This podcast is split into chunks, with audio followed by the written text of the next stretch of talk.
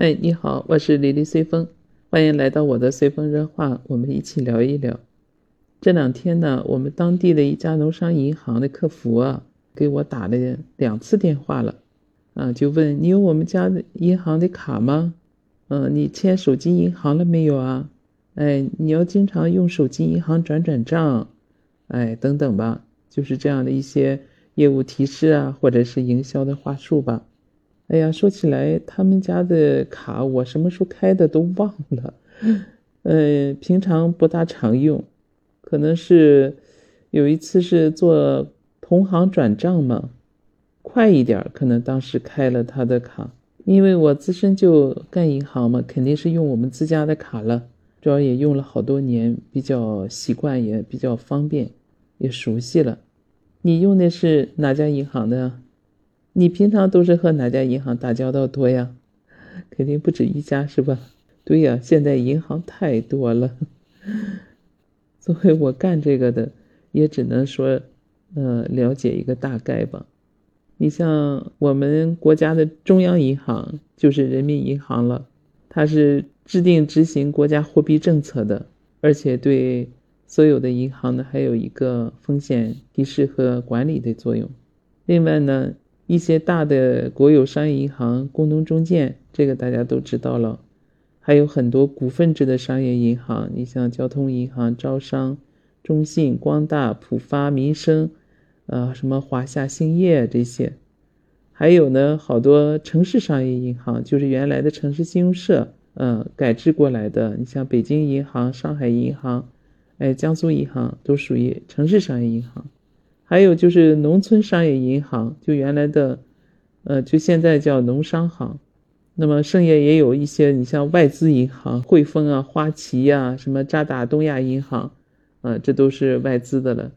另外，我们国家还有一个政策性的银行，主要是贯彻我们国家这些特定领域的一些经济政策的需要来设立的，一共有三家。你像农业发展银行、进出口银行。国家开发银行，啊，他们这三家政策性银行，它是不像其他商业银行那样，它是不是以盈利为目的的？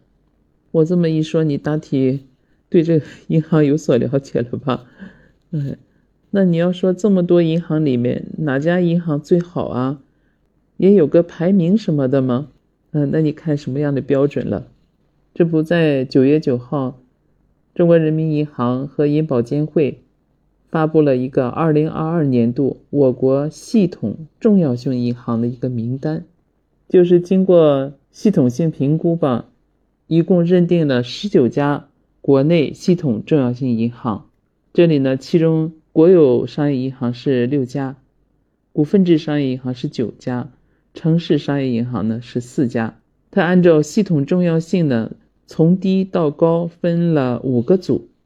第一个组呢，一共是九家，包括民生、光大、平安、华夏、宁波银行、广发银行、江苏银行、上海银行和北京银行。那么第二组呢，一共是三家，就是中信银行、中国邮政储蓄银行还有浦发银行。第三家呢是交通银行、招商银行和兴业银行。第四组呢是四家，中国工商银行、中国银行。中国建设银行和中国农业银行，那么第五组呢，暂时是没有银行进入的。它这个分组呢，是按照系统重要性从低到高分组的。那你说，第四组那四家，工农中建这四家银行应该是系统重要性最高的。再高的第五组这块呢，按照他们评估标准来说，现在还没有达标银行。那你肯定想问了，哎，什么是系统重要性的银行呀？其实从字面上也能看出来，最起码是重要的，对吧？我这也上网去搜了一下呢，还 就说这个系统重要性银行，实际上是二零一一年七月份，全球银行业一个监管机构啊提出来，通过设定的一些系统评估条件嘛，一共圈定了二十八家。就是在全球影响力比较大的这个重要性的银行，这二十八家里面，那肯定就有你像美国的摩根士丹利呀、花旗银行呀，还有其他一些国家。我们国内呢，就是工农中建这四家银行，当时也被列入了全球系统重要性的银行，一直到现在。嗯，我们国家是从二零二零年也是借鉴了全球这个系统重要性银行的一个评估标准吧，对我们国内的这些银行进行了评价。刚才我说那个十九家分了呃四组的那个，就是评价以后的。作为系统重要性银行，它就是指那些因规模比较大，结构和业务呢复杂度也比较高，与其他。金融机构关联性比较强的，在整个金融体系当中，就是提供难以替代的那种关键服务的，就是一旦发生重大风险事件呀，没有办法持续经营，可能会对整个金融体系，还有实体经济产生这种不利影响的银行，就是说，既关联度高，规模又大，嗯，替代性比较难的这种。就是如果他们发生了倒闭或者破产的这种风险事件，就会对整个金融市场和经济产生冲击啊，造成难以估量的这种巨大损失。所以说，这些银行呢属于举足轻重啊，也属于这种平衡时稳定器的这种作用，所以把它们叫做系统重要性银行呢，就是因为这个。而且把他们列到这个名单里面，其实主要的目的呢，还是加强对这些银行的一个监管，提高他们这种抗风险的能力。哎，你可能会要问了，这个评估都有哪些标准呢？为什么只有这十九家进去了？这么多家银行，嗯，他们是一个什么样的评估标准啊？就按照他那个评估办法呢，名单的这种动态的调整。它是一共就这个四个指标，其中一级指标呢就是规模，就看你这家银行的规模；另外呢就看它的业务关联度，啊，刚才也说了，第三个呢就是它存在的这种可替代性，还有一个就是复杂性。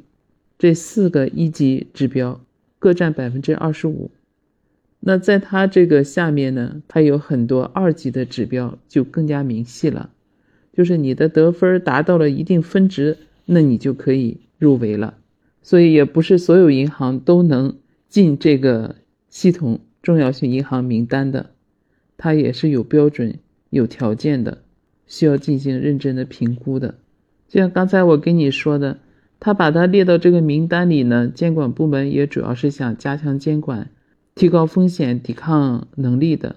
它主要就是防范大而不能倒。你像现在国际金融形势这么复杂，是吧？那国家肯定要对这种系统性、重要性金融机构要加大监管了，就避免你大，但是你不能倒。虽然目前我们国家银行这个体系总体运行还是比较稳健的啊，对这个支持实体经济发展起到了不可估量的作用。当然，在这里边呢，也有一些经营不善的。这种银行出现倒闭的现象，当然那些都是规模相对小的了。其实，一旦被纳入到这个系统性金融机构名单里啊，不是说你就带上光环了，它不是的，其实是意味着身上的担子更加重了。它主要体现在什么呢？就会有一些额外的、更为严格的、特别的监管要求，就是避免让你日常在金融当中就是盲目扩张。另外呢，就是为了以防万一，还要制定一些特别的应急处置机制啊，确保整个系统重要性金融机构呢，啊，经营失败的时候能够得到安全呀、快速有效的处置，保障这些关键的业务还有服务呢不能中断，就防范这种大而不能倒的问题。所以纳到这个名单里面，它是有责任的，是有担子的。还有就是，一旦你进入这个名单，它也不是一成不变的，它也是一个动态的。你像这个都是一年一评估的，嗯，基本是在每年的六月底吧，你要把上一年度的各家银行的会计报表数据，按照这个评估办法，你看银保监局呢，就是把这些数据收集上来以后，按照评估办法里的标准，还有一些得分的权重来进行评估。最后交给这个金融委员会审议啊，才能确定这个终极名单的。你像今年这十九家里面，其中民生银行它就下调了，从第二组下调到了第一组，就是因为它自身的盈利能力有所下降了。就在同一级别这个组里面也有浮动的。你像今年的宁波银行和江苏银行，他们就在排名上同组前进了。你像浦发银行就在同组里面下降了。出现这种波动的主要原因还是。银行本身，它这个自有资本和附加资本的一个变化，说起来就是你的家底儿啊和你自身的盈利能力这一块发生变化，有的家底儿变薄了，是吧？盈利能力变差了，那肯定名次就要下滑了。哎，有的人家盈利能力很强，家底越来越厚实了，啊，抗风险能力越强了，那名次就往上了，就是这个意思。当然，现在作为我们国家。银行业务的这种复杂性啊，还有差异化呀，总体来讲呢，就是不是特别大，所以按照这个评估办法打分的这个标准，可能影响最大的一个因素，应该就是这个规模，那肯定就是规模大的银行，相对它的整体抗风险能力就要强一些了。你像工商银行，我们都称为宇宙大行，在整个全球银行业。规模排名都是在前几位的，当然，这里剔除规模以后，也不能排除还有很多小而优的银行，这是存在的啊，这是事实。我给你一说，你大体就知道这个系统重要性银行是个什么回事了吧？能进入这个系统性重要银行这个名单啊，都是要经过评估的，要求也是比较高的。当然，有这些银行做压舱石。相比我们金融市场就会更稳定一些，国家也就更安心一些。那作为我们老百姓来说，这十九家银行那肯定是让我们最放心的了，相对实力来讲是比较雄厚的。但是其他那些银行，只要是我们银保监局核准的、有监管颁发的经营许可证的、挂着银行牌子的，其实都是可以放心的。就是按我一开始说的。我们自己平常一些理财的习惯呀，你比较熟悉的呀，呃，也比较方便快捷，能够提供更好服务的这些银行，那你选择这些正规银行都是没有问题了，是可以放心的。其实现在我们去银行、去网点的这样的机会啊，不是很多了，是吧？大部分都在线上了，通过手机银行、网银来操作了。你像后续如果，数字货币出现了以后，可能我们连卡都不需要办了，这也是一个大趋势啊，也不见得是不可能的呀。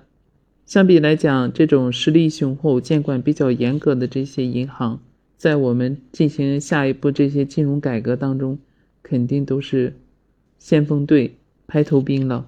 好了，上面我跟你说了这么些，你应该大体了解一下我们国家这次公布的。系统重要性银行名单是怎么回事儿的吧？这十九家银行入围是一个什么标准？在我们整个经济生活当中起什么作用？应该就清楚了，是吧？行，今天就跟你聊这些吧。其实这也是我学习的一个机会，希望你对银行有一个更深入的了解吧。你对这个名单还有有关银行方面有什么呃问题和想法？可以在我评论区里留言，这样我们一起沟通来探讨。这样也欢迎你关注我的随风热话，去点赞、评论和订阅，也非常感谢你的支持和鼓励啊！那我们下次再聊。